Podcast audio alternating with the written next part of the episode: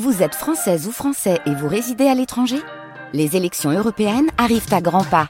Rendez-vous le dimanche 9 juin pour élire les représentants français au Parlement européen. Ou le samedi 8 juin si vous résidez sur le continent américain ou dans les Caraïbes. Bon vote 6h30, tout pile. Bienvenue à vous qui venez peut-être de vous réveiller, rythmé au, premier café. Il paraît que c'est le meilleur, hein, c'est ce que nous dit Nicole ce matin dans son commentaire. Euh, il pleut chez vous, c'est la tendance ce matin, les températures qui baissent un petit peu, et heureusement par rapport à celles d'hier. C'est vrai qu'elles étaient complètement folles. Nous irons place du Forail, puisque Maru son nom nous amènera à Pau tout à l'heure grâce à Olivier Quérault. Et puis, nouveau bruit qui court, qui est entré en vigueur hier. 200 euros à gagner pour tout à l'heure peut-être. Flore Catalin, week-end de vacances très perturbé à la SNCF, hein, puisque les contrôleurs sont en grève. Eh oui, que vous soyez sur le départ, en transit ou sur le retour de vos vacances, ça va être très compliqué de circuler en train pendant trois jours partout en France.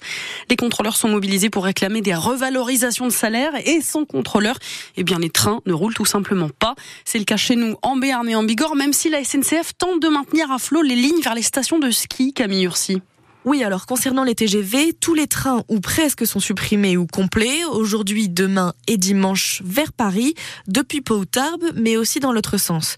Alors évidemment, pour ce qui est des trains annulés, la SNCF a prévu de dédommager les voyageurs touchés avec un remboursement à 100% et la possibilité d'échanger, mais encore faut-il trouver de la place, surtout que ça ne bouchonne pas uniquement le week-end, pas mal de voyageurs se sont reportés sur le lundi, ce qui fait qu'il y a ce jour-là aussi pas mal de trains complets, plus de la moitié.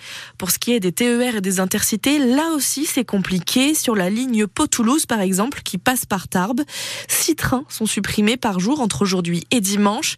Et sur la ligne Pau-Dax, celle pour aller ou revenir du Pays Basque, il y a un peu plus d'un tiers des TER supprimés dans les deux sens aujourd'hui. Et ça risque d'être pareil sur le reste du week-end. Alors ce matin, on va entendre forcément la grogne des voyageurs qui sont touchés par cette grève, mais on va aussi entendre la voix de ceux qui sont mobilisés pour comprendre pourquoi il y a ce ce, mouvement. À 8h15, on reçoit justement euh, sur France Bleu la, représentante CGT des contrôleurs en midi, Pierre Aîné. Et puis on vous donne à vous aussi, auditeurs, euh, la parole tout à l'heure. Hein. Êtes-vous affecté par cette grève à la SNCF? Que pensez-vous de cette mobilisation? Vos témoignages, vos réactions, vos soutiens, vos coups de gueule aussi, peut-être hein, sur France Bleu Béarn Bigorre en direct. Ça se passe au 05 59 98 09 09. Il faut dire que c'est la saison des mobilisations en ce moment dans les entreprises, directions et salariés sont en pleine NAO, les négociations annuelles obligatoires sur les salaires. Il y a eu un, un mouvement, on le rappelle, chez Safran à Borde il y a deux jours. Et puis aujourd'hui, en Bigorre, grève inédite chez un autre acteur de l'aviation, Tarmac Aerosave, qui assure le stockage, la maintenance et le démantèlement d'avions. L'intersyndical appelle pour la première fois à la mobilisation pour demander des hausses de salaire. Le surveillant mis en cause dans l'affaire des abus sexuels de Notre-Dame de Bétaram a été écarté de son poste. Il était encore en fonction tout récemment. L'établissement a annoncé qu'il n'était plus en poste depuis avant hier seulement, alors que depuis plusieurs mois, les témoignages se multiplient pour dénoncer des violences sexuelles subies par d'anciens élèves de l'établissement dans les années 70 et 90. Le chef donc de cette cité scolaire dit aujourd'hui vouloir aider à l'enquête et se constituer partie civile dans cette affaire. Ça bouchonne en ce moment sur la rocade de Pau à hauteur de l'Escar. La faute à, des travaux sur l'avenue du Vergalan et sur le pont de l'Escar. Toute la voie est fermée à la circulation. Et le problème, eh bien, c'est que 10 000 voitures passent par là chaque jour et que le chantier pourrait durer, tenez-vous bien, un an jusqu'en 2025. Alors même si les élus euh, essayent euh, d'aller au plus vite, indique Michel Capéran, adjoint à la ville de Pau en charge des travaux. On essaie d'être le maximum réactif. Premièrement, euh, au niveau du choix définitif de la solution du diagnostic qui est en cours. Le deuxième point ensuite après, c'est la procédure d'instruction, notamment avec les services de l'État et la DTM, en vue de la reconstruction de l'ouvrage en septembre, novembre ou décembre 2024. On va essayer de réduire, je dis bien on va essayer, on fait tout pour euh, réduire le maximum des délais, accélérer toutes les procédures du diagnostic au choix définitif de la solution, de manière à ce qu'on puisse rentrer en chantier le plus vite possible. Quand je dis meilleur délai, euh, ça ne sera pas certainement avant septembre-octobre. Il ne faut pas se faire d'illusions. Voilà, ce qui se passe, c'est qu'en fait, deux bus métalliques doivent être changés ou réparés au niveau de ces voies. Mais avant, il faut donc, donc euh, ces, ces, études d'impact euh, environnemental et des, des procédures administratives. C'est pour ça que ça prend tant de temps. Une action en justice contre l'État dans cinq villes de France pour dénoncer le traitement des sans-abri. Les maires de Strasbourg, Grenoble, Rennes, Lyon et Bordeaux ont saisi leur tribunal administratif respectif. Ils déplorent un manque de moyens mis à disposition pour l'hébergement d'urgence des SDF et alertent sur un système à bout de souffle qui ne permet pas aux élus locaux de gérer le problème. En attaquant l'État en justice, ils disent donc vouloir inciter à l'instauration d'une vraie politique de mise à l'abri. On va parler logement et immobilier dans l'éco d'ici tout à l'heure avec un focus sur les stations de ski dont le marché immobilier justement est un peu plus spécifique. Chez nous, dans les Pyrénées, le prix au mètre carré reste bien moins cher que dans les Alpes, mais la station la plus coûteuse, ça reste Saint-Lary-Soulan. On va voir pourquoi. On va voir aussi que les prix sont en hausse dans les stations. Rendez-vous à 7h15 tout à l'heure. 7h25, ça y est, bah c'est officiel. Mbappé, le PSG, euh, c'est terminé. Hein. Oui, le joueur star a annoncé aux dirigeants son intention de quitter le Paris Saint-Germain à la fin de son contrat.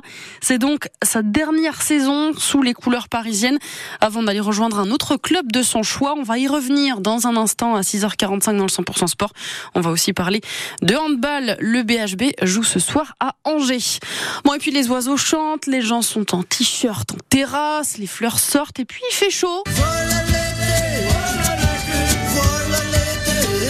Ah non, non, attendez, pardon, arrêtez tout. Ouais, pardon. On est en février en fait. Oui, c'est ça. Euh, voilà, on n'est pas en juin. Et pourtant, il y a eu des températures dignes de l'été en Béarn et en Bigorre. Plus de 26 degrés à la Reims, quand même, en Vallée d'Ossau par exemple. Il n'avait jamais fait aussi chaud pour un mois de février. Et ça, tout le monde s'en est bien rendu compte. Hein. Les Béarnais, par exemple, croisés à Pau au stade d'Ovive hier, ont bien remarqué qu'il y avait un petit souci. Il fait trop lourd, beaucoup trop chaud. C'est pas normal. Hein. J'ai dû perdre quelques kilos là. Normalement, le mois de février est un mois froid. Et là, on a déjà le printemps, un mois d'avance. Du coup, on se pose la question, va-t-on à la neige ce week-end? Ou est-ce qu'on va faire un tour à la mer à Biarritz? On en est là, quoi. Donc c'est grave quand même hein, par rapport à la saison. Ça nous arrive d'en discuter entre amis et de se poser la question, mais qu'est-ce qui se passe en fait? Parce que on est parti en montagne, il n'y a pas de neige, c'est affolant. Il y a... Là, on peut pas faire de week-end au ski, quoi. C'est... On fait du ping-pong comme il fait chaud. Petite promenade à vélo aussi. J'avoue que là, moi j'ai un t-shirt à manches longues, mais j'ai chaud. Moi, je viens du Venezuela. Là-bas, il fait chaud toute l'année, mais on m'avait dit qu'ici, il ferait moins de, moins 3 degrés parce qu'on est proche des Pyrénées. Donc, euh, je me suis préparé, j'ai pris des manteaux, des pantalons chauds, de grosses chaussettes et finalement, il fait bien plus chaud que ce à quoi je m'attendais. On va faire un petit tour d'horizon quand même des températures qu'il a fait. On disait plus de 27 degrés à la Reims, il a fait 25 à Laurent-Sainte-Marie, 21 à Pau, 20 à Vic en Bigorre et puis 19 à Tarbes. C'est hallucinant. Heureusement, ça redescend, je crois, à partir d'aujourd'hui. Restez avec nous, on fait un point sur la météo.